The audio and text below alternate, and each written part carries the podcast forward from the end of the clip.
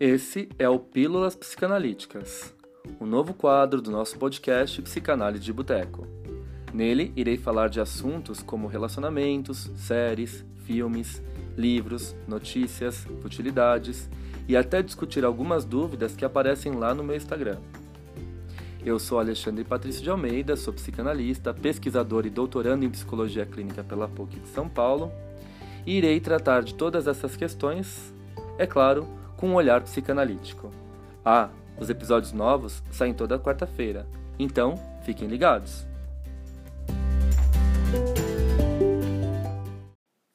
Fala pessoal, tudo bem? Sejam bem-vindos ao nosso quadro Pílulas Psicanalíticas, que tem como objetivo uh, trazer conceitos da psicanálise relacionados a fatos do cotidiano. E aqui eu estou falando de cinema, de arte, de literatura, de séries, de temas contemporâneos, de perguntas que aparecem lá no meu Instagram. E hoje eu escolhi como tema trabalhar com um assunto que está bastante em alta e que a gente vê todos os dias. Aliás, é só a gente ligar o nosso celular e mexer nas nossas redes que a gente se depara com essas manifestações agressivas destrutivas. Bom, eu vou falar do ódio nas redes sociais.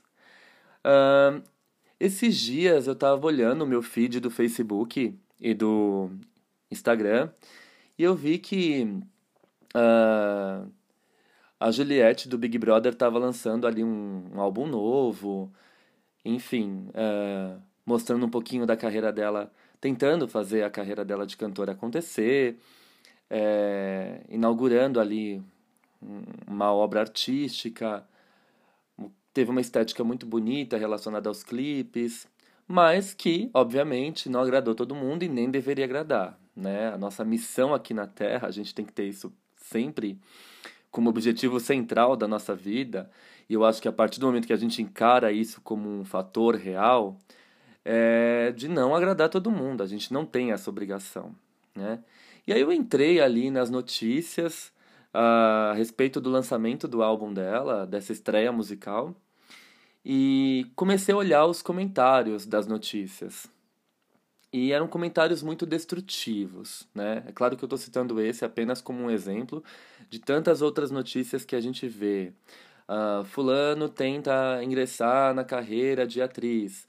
Ciclano tenta abrir um projeto uh, a respeito da democracia, do ensino, da psicanálise. Enfim, estou dando vários exemplos aqui bastante singulares, mas para a gente poder pensar o quanto esse movimento de ódio ele vai funcionar numa direção bastante destrutiva. E aí eu fui abrir os comentários do, dos posts relacionados a essas notícias e eu vi uma série de ataques de ódio, de deboche, as próprias reações dos emojis né, ali no Facebook eram reações de deboche, de risada, de raiva. É, o que me assusta bastante, né? Eu acho que a gente tem todo o direito de não gostar da obra, do talento, da fala, da produção, do conteúdo de determinada pessoa. Mas eu acho que a gente tem que uh, preservar um pouco esses nossos impulsos agressivos, destrutivos, muito embora eles façam parte da nossa construção como ser humano. E é, é nisso que a psicanálise toca profundamente e às vezes assusta. Né? Quando Freud traz para nós, em 1920, o conceito de pulsão de morte. Né? o Todestrib. Né? O que, que é essa pulsão de morte? Primeiro, em 1920, ele tem é um texto bastante complexo, longo, que por sinal saiu uma edição comemorativa no ano passado de 100 anos do texto, é, publicado pela editora Autêntica, uma obra super comentada, com glossário. Eu super recomendo a, a compra desse volume, quem é interessado nesse tema. E é um texto do Freud longo, complexo, Freud, Freud se diz, o Freud se contradiz, ele tenta colocar ali a pulsão de morte como uma categoria metapsicológica que rege a vida psíquica dos seres humanos, né? E a publicação dessa obra, desse texto, ele gera, é, ela gera um certo incômodo no meio psicanalítico. Muitos psicanalistas aceitam essa ideia de pronto, né, falando, ah, o Freud está certo, de fato, existe uma força ali, uma pulsão que nos leva a um retorno ao inorgânico, a uma inércia na vida, né, a uma repetição. Nesse texto ele vai apresentar bastante esse conceito de repetição, né? Porque que a gente repete é, mecanismos, comportamentos que nos causam dor e sofrimento, né? O Freud vai falar isso, por exemplo, dos sonhos do, do, das pessoas que foram para a guerra. Elas costumavam ter sonhos frequentes a respeito da experiência de guerra. Então, se o sonho é sempre um indicativo da demonstração de um prazer reprimido, o que, que, tem a ver o sonho das neuroses de guerra com o prazer reprimido? O cara não teve nenhum prazer ali, obviamente, de estar tá participando da guerra. E por que, que ele sonha frequentemente com isso? Então, Freud vai falar que são sonhos traumáticos que se repetem. E eles se repetem procurando uma elaboração dessa vivência traumática. É interessante que em 1920 o Freud retoma o tema do trauma, né, um tema que ele já havia deixado de lado um pouquinho, quando ele vai para a teoria da fantasia, né, quando ele coloca não acredito mais na minha neurótica, naquela famosa carta ao Fliss, ele começa a pensar numa teoria da fantasia, as pessoas não tinham passado por aquelas experiências, muitas daquelas experiências das suas pacientes tinham sido fantasiadas, e aí ele começa a construir a hipótese da sexualidade infantil, mas em 1920 ele retorna ao tema do trauma. Então, por que, que essas pessoas que passaram por experiências desagradáveis repetem essas experiências nas suas atitudes ou nos seus sonhos? E aí ele vai dar o exemplo do netinho dele brincando no berço, quando a mãe sai para trabalhar. O netinho dele pega o carretel de linha, joga o carretel para fora do berço e puxa de volta, né? Então ele está encenando uma sensação de desprazer. Toda vez que a mãe sai para trabalhar, ele sente um desprazer enorme. E como que ele contorna essa sensação de desprazer? Se apropriando dela, tendo controle dela e repetindo essa cena de desprazer a partir de um, de um sentido que ele tem um controle. Então eu jogo o carretel de linha, eu puxo de volta. Né? A mamãe vai, a mamãe volta. A brincadeira do for, dá. Né? Vai e volta. Uh, e o Freud observa isso, ele observa que algumas experiências dolorosas da vida tendem a ser repetidas pelos seres humanos, de forma inconsciente, ok? Então, essa é a primeira vez que aparece uh, o conceito de pulsão de morte na obra freudiana, no texto Além do Princípio do Prazer. E ele vai falar que a pulsão de morte ela busca um retorno ao inorgânico, ao estágio zero de tensão.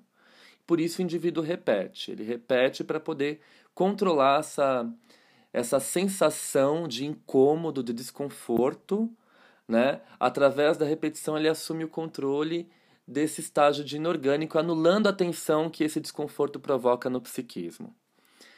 E como eu falei para vocês, isso teve uma enorme ressonância no meio psicanalítico. Alguns psicanalistas aceitaram, falaram: nossa, Freud é genial, essa ideia de pulsão de morte. Entretanto, outros bateram o pé, como Sandor Ferenczi, ele teve uma grande dificuldade para aceitar essa, essa, essa formulação freudiana, tanto que no texto chamado A Criança Mal Acolhida e Sua Pulsão de Morte, o Ferenczi vai dar um outro olhar para a pulsão de morte. Né? Ele vai falar que a pulsão de morte ela aparece se a criança for mal, mal acolhida, não que ela seja inerente à, à existência humana, que o sujeito ele vem ao mundo possuído por essa pulsão de morte né, por esse retorno inorgânico. Bom, e é interessante que o Freud mostra que a pulsão de morte ela fica ali, silenciosa, espreita, esperando o momento certo para atacar. E ela só ganha força quando ela, ela é aliada a Eros, né, a libido. Né? Eros é o deus do amor. Então, quando ela é aliada a Eros, ela ganha força, ela faz a, a roda girar. Né? E aí pode ser uma força autodestrutiva sobre o sujeito ou uma força autodestrutiva para o objeto, para fora, defletida para fora, projetada exteriormente. Né? Então, o próprio Freud fala: essa teoria é uma teoria especulativa. Eu tenho notado ela na clínica através das minhas observações com os meus pacientes. Eu não posso provar a existência da pulsão de morte, mas eu sei que ela se manifesta fortemente nos encontros clínicos e no psiquismo dos pacientes. E ele finaliza as suas considerações sobre a pulsão de morte. Desde a publicação de Além do Princípio do Prazer, em 1920, a teoria do Freud nunca mais foi a mesma.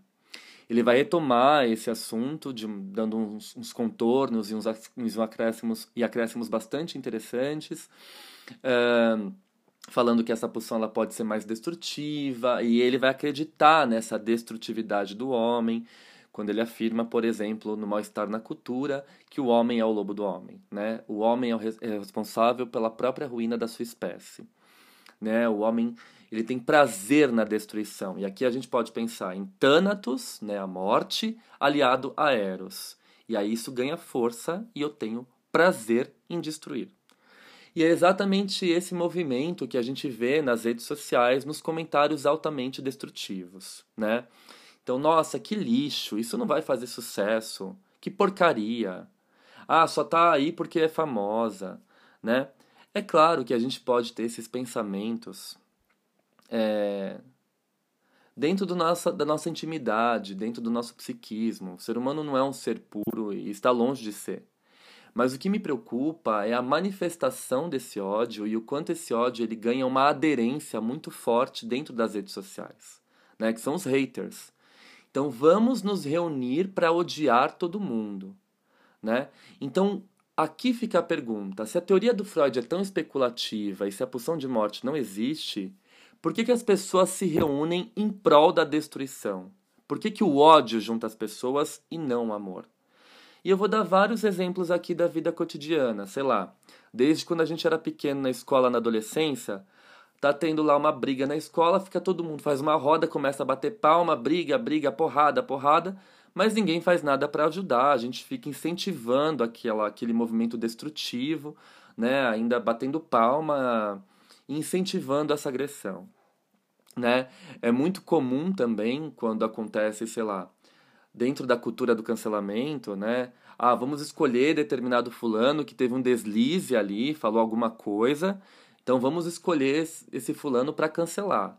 E aí se reúne ali um, um montante de pessoas para cancelar determinado fulano, né? É impressionante o quanto essa essa força ela vem à tona nas redes sociais, né? E ela aparece com com muita intensidade. É? Então, é, o que me assusta é, é essa junção de indivíduos que se agrupam para odiar o mesmo objeto. Né? Então, como se não bastasse um ou dois comentários destrutivos, são vários comentários destrutivos com diversas curtidas. Né? E aí, de novo, eu coloco a questão: será que o Freud estava tão errado em especular a, a hipótese, a teoria da pulsão de morte? Né? Uh, claro, como eu falei para vocês, ele vai desenvolver melhor essa ideia posteriormente e no mal-estar na civilização, o mal-estar na cultura, ele vai dizer assim para nós: uh, olhando com mais vagar, encontro ainda outras dificuldades. Esse desconhecido, né, o meu próximo, que não é o meu conhecido, é o meu desconhecido, não apenas não é digno de amor em geral, tenho de confessar, honestamente, que ele tem mais direito à minha hostilidade, até o meu ódio. Ele não parece ter qualquer amor a mim, não me demonstra a menor consideração. Quando lhe traz vantagem, não hesita em me prejudicar, não se perguntando mesmo se o grau de sua vantagem corresponde à magnitude do dano que me faz. Mas até ele não precisa sequer ter vantagem nisso. Quando pode satisfazer um prazer qualquer com isso, não se incomoda em zombar de mim, em me ofender, me caluniar, exibir o seu poder. E quanto mais seguro ele se sentir, mais desamparado eu estarei. Mas seguramente é de esperar que essa é, é de esperar essa sua conduta para comigo, né? Então o que ele vai dizer? Que de fato as pessoas se unem para odiar uma determinada figura.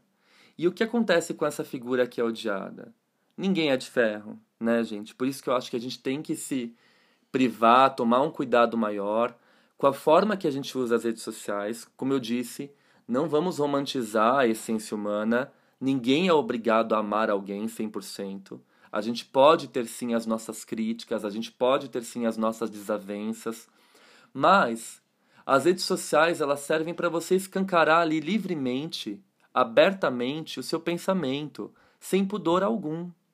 E é isso que preocupa, porque quando eu faço isso, eu perco totalmente a capacidade de empatia com o objeto, com a figura, com o ser, com a pessoa que eu estou destruindo. E parece que existe uma satisfação enorme nessa destruição. Né? A gente sabe que uma das, das pensadoras da psicanálise, uma das psicanalistas que mais vai se apropriar dessa teoria da pulsão de morte do Freud é a Melanie Klein. Quando ela apresenta em 1957, no seu texto Inveja e Gratidão, a potência da inveja. E aí ela fala que o invejoso, né, ele não quer só destruir o que é do outro, ele quer destruir o que é do outro e também, ao mesmo tempo, privar esse outro do prazer que ele sente tendo aquilo. Então, se na minha fantasia eu privo a Juliette, a Pablo Vittar, a Anitta, essas figuras famosas que são alvos uh, de haters fre frequentemente, né? Se na minha fantasia eu privo elas do prazer atacando todas elas, né? É, eu, eu encontro uma satisfação eu encontro um gozo, né? Eu estou destruindo o objeto e na minha fantasia onipotente eu estou privando ele de fruição, de alegria, de aproveitamento. E de fato, como eu falei, essas figuras elas precisam ter um acompanhamento psicológico frequente, porque muitas delas não dão conta desses ataques virtuais, né? Desses haters. E quantas pessoas já deletaram contas no Instagram, no Facebook, por conta da presença dos haters. E quantas pessoas, no último extremo, não deram conta de suportar esse sofrimento no seu psiquismo e partiram para o ato. Para colocar um fim a esse sofrimento, tiveram uma reação suicida. Né? Quantos casos a gente viu aí sendo noticiados de pessoas, de adolescentes, de crianças que sofreram esse ódio gratuito nas redes né, movido por uma grande massa que não suportaram esses ataques e deram fim à, à própria vida. Num outro texto bastante interessante, que é uma carta que o Freud escreve a Einstein, chamada Por que a Guerra, o Albert Einstein pergunta para o Freud, Senhor Freud, por que os seres humanos fazem a guerra? Né? E o Freud vai falar que os seres humanos fazem a guerra porque eles têm prazer na destruição. E aí ele diz assim, a mescla desses impulsos destrutivos com outros, eróticos e ideais, facilita naturalmente a sua satisfação. Juntou Thanatos com Eros, eu gozo livremente. E gozo a partir da destruição do outro. É isso que me satisfaz. Hum? Interessantíssimo a gente pensar por esse sentido. às vezes, temos a impressão, ao saber de atos cruéis acontecidos na história, de que os motivos ideais só teriam servido como pretextos para os apetites destrutivos. Outras vezes, no caso das atrocidades da Santa Inquisição, por exemplo, achamos que os motivos ideais de impuserem a consciência se impuseram à consciência, enquanto os destrutivos lhes trouxeram um reforço inconsciente. As duas coisas são possíveis, né? Existe ali uma ideologia de acabar com o inimigo, na Santa Inquisição, por exemplo, acabar com as bruxas, com aqueles que são descrentes do Deus único, né? É uma ideologia colocada ali pela Igreja Católica. E é essa, essa força de pensamento consciente, promovida por uma ideologia, ela foi acionada, intensificada por essa pulsão de morte, né? Por essa pulsão destrutiva que é defletida para fora e dirigida ao objeto. Bom, eu acho que essas são algumas reflexões psicanalíticas acerca desse movimento de ódio que a gente vê com frequência nas redes sociais. E a questão que eu vou lançar para vocês, eu não pretendo aqui promover nenhuma resposta. Muito pelo contrário, eu pretendo lançar algumas perguntas para que a gente comece a pensar nas nossas atitudes e na nossa existência como um ser humano num todo. Né? Um, o que eu ganho quando eu, eu faço uma série de ataques destrutivos a uma determinada pessoa? E o que me falta é, na minha essência que me faz sustentar esses ataques. Vamos lembrar que essas pessoas que promovem esses ataques de ódio, elas querem dizer muito mais sobre elas quando elas têm essa atitude do que sobre o outro. Então eu acho que está na hora da gente pensar um pouquinho a respeito da forma que a gente usa as redes sociais e da forma que a gente compreende o outro. A gente tem todo o direito de ter as nossas opiniões, mas a gente não tem direito de dirigir uma ofensa gratuita. É. E depois defender aí uma postura ética, levantar a bandeira do Setembro Amarelo, isso na verdade seria uma grande hipocrisia. Né? Então ficam essas questões para a gente pensar. O que nós podemos fazer com o nosso ódio? Existem outras saídas possíveis para ele, menos, menos destrutivas, obviamente. Ok? Vejo vocês então na próxima quarta. Beijo e até mais.